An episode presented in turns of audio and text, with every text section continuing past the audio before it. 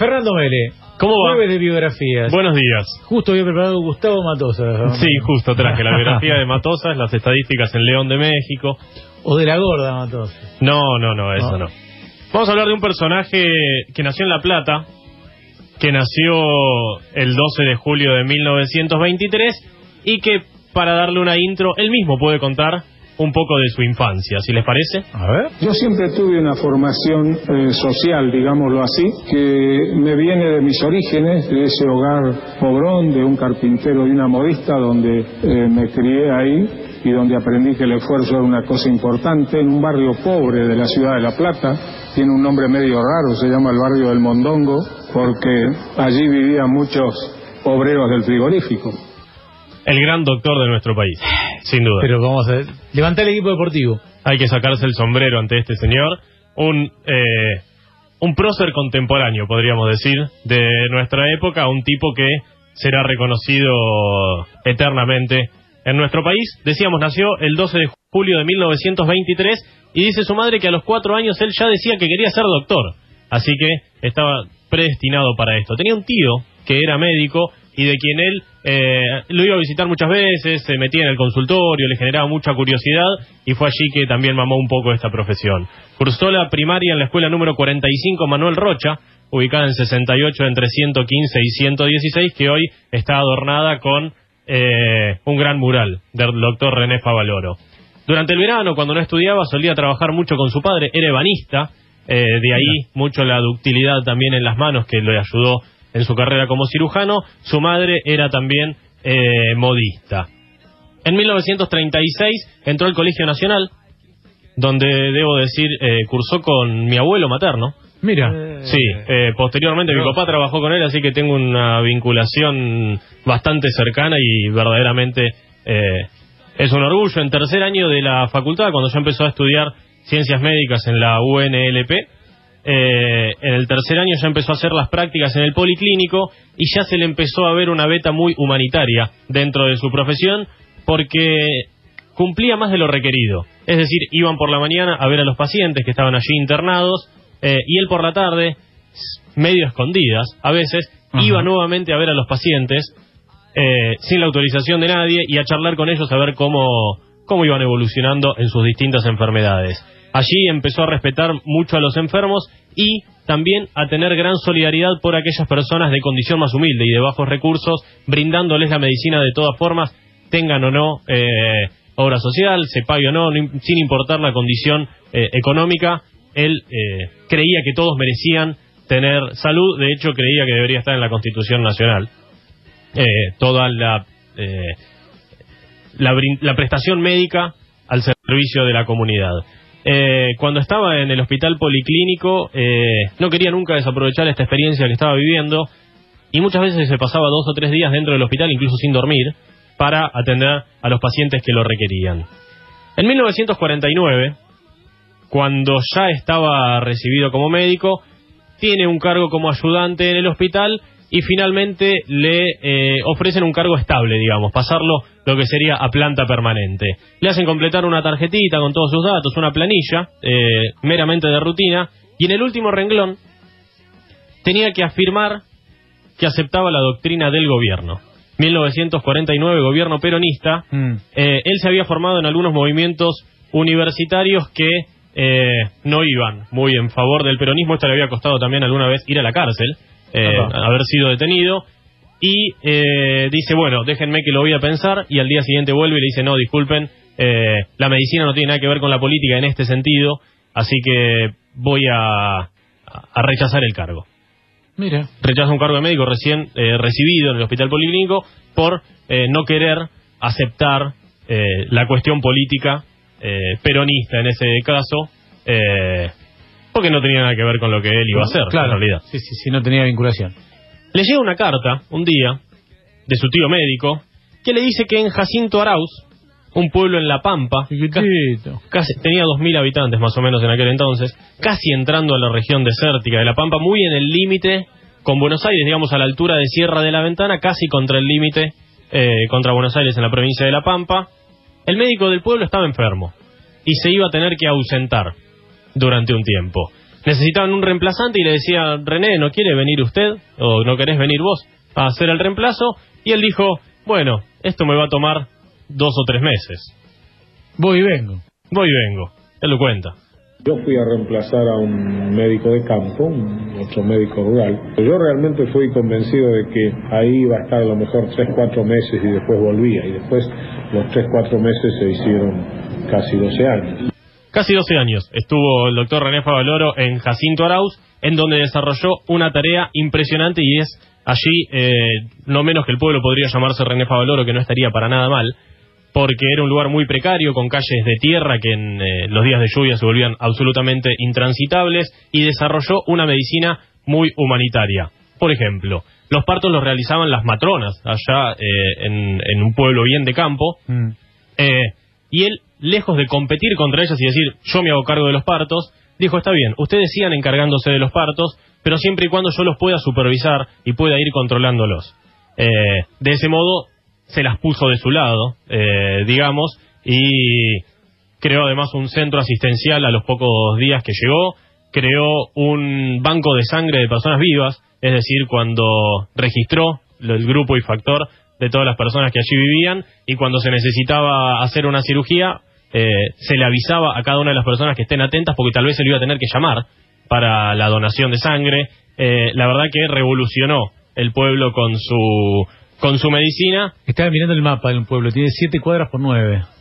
Sí, y hoy tiene unos 3.000 habitantes más o menos, un poco menos. Sí, y un museo. Y un museo Museo Histórico del Médico Rural. del médico rural, exactamente, doctor René Favaloro.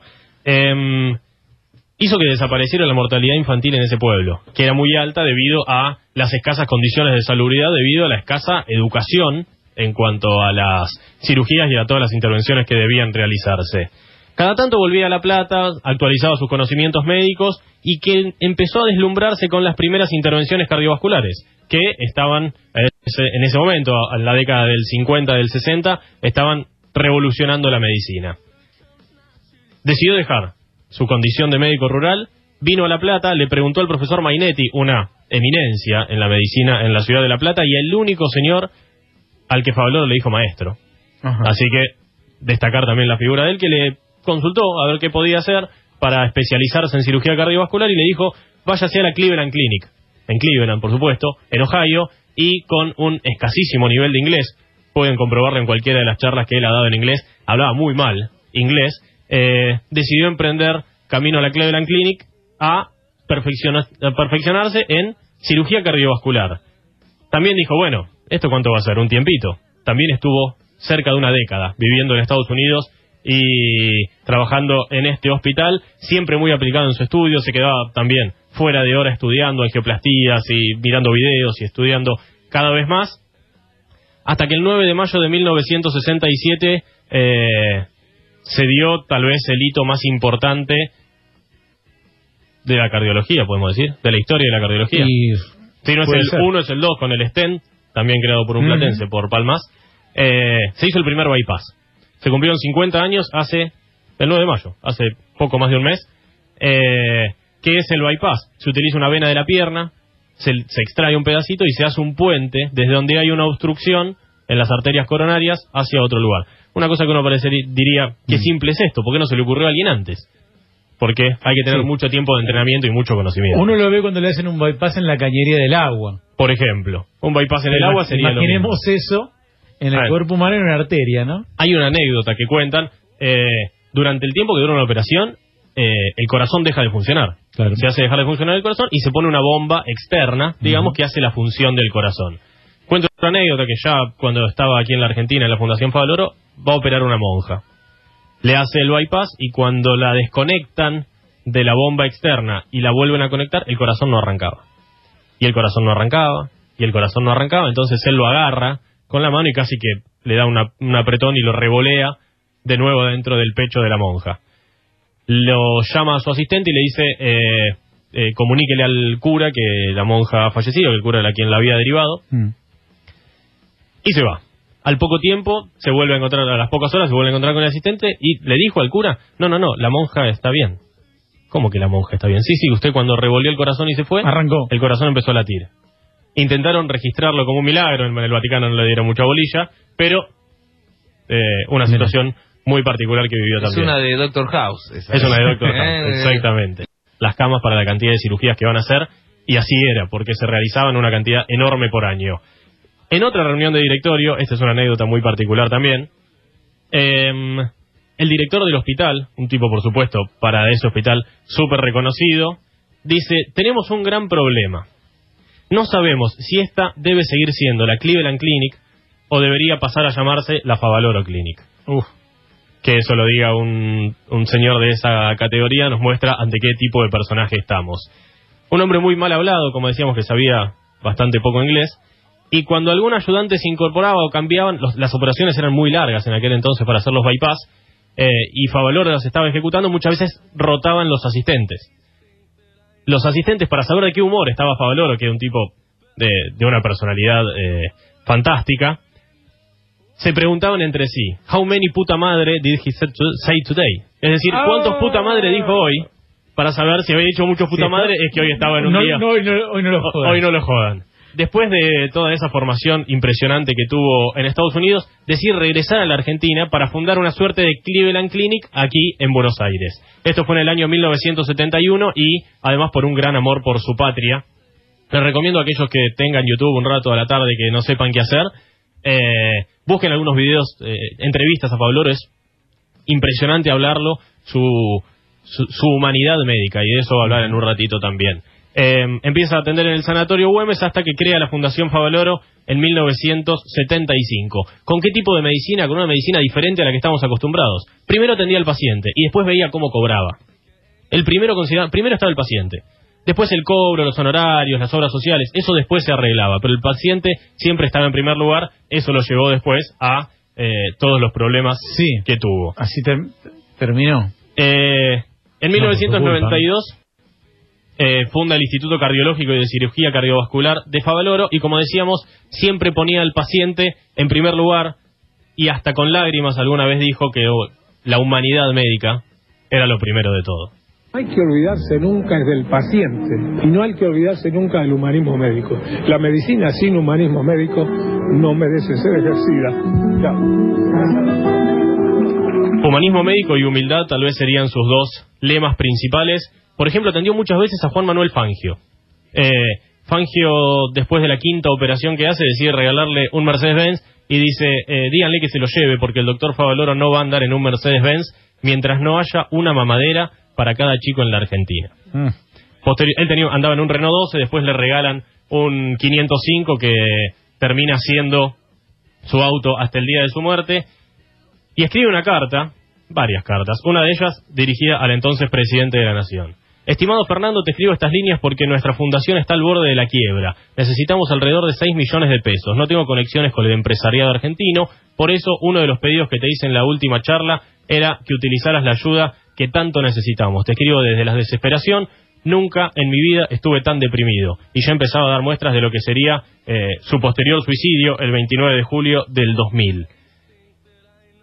Tenía muchas deudas, principalmente el PAMI le debía a él, por lo tanto, él, el PAMI entonces intervenido por el actual jefe de gobierno en la ciudad de Buenos- Aires, Horacio Rodríguez Larreta, tenía muchas deudas con él, con toda esta tramoya de que él primero atendía y después cobraba, Mm. no le pasaban plata, eh, y él tenía otras deudas contraídas, y la noche que él, en la tarde que él se suicida, se pone el pijama, se mete en el baño, deja siete cartas arriba de la mesa, se pega un tiro en el corazón con un calibre 38. Alguna vez le había dicho un colega que si se tenía que suicidar no se pega un tiro en la cabeza porque ya podía quedar medio bobo.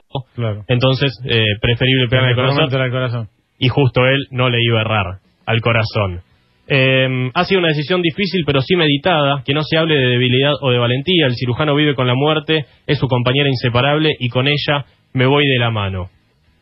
Estoy tranquilo. Alguna vez en un acto académico en Estados Unidos se me presentó como un hombre bueno que sigue siendo un médico rural. Perdónenme, pero creo que eso es cierto. Espero que así me recuerden. Eh, un abrazo a todos. René Favaloro. Eh, un prócer, sin dudas. Un prócer. Necesitaríamos muchos más Favaloros, me parece, en, en la República Argentina. Un tipo que operó a más de 5.000 personas con, a corazón abierto. Y hoy, un asteroide, el asteroide 5077, se llama René Favaloro. Así que algo habrá hecho. Muy bueno, Fer. Muy bueno, la Hasta la que próxima. Podía meditar programas enteros. Hasta la próxima. Fernando Mele nos dejó como, como cada jueves su biografía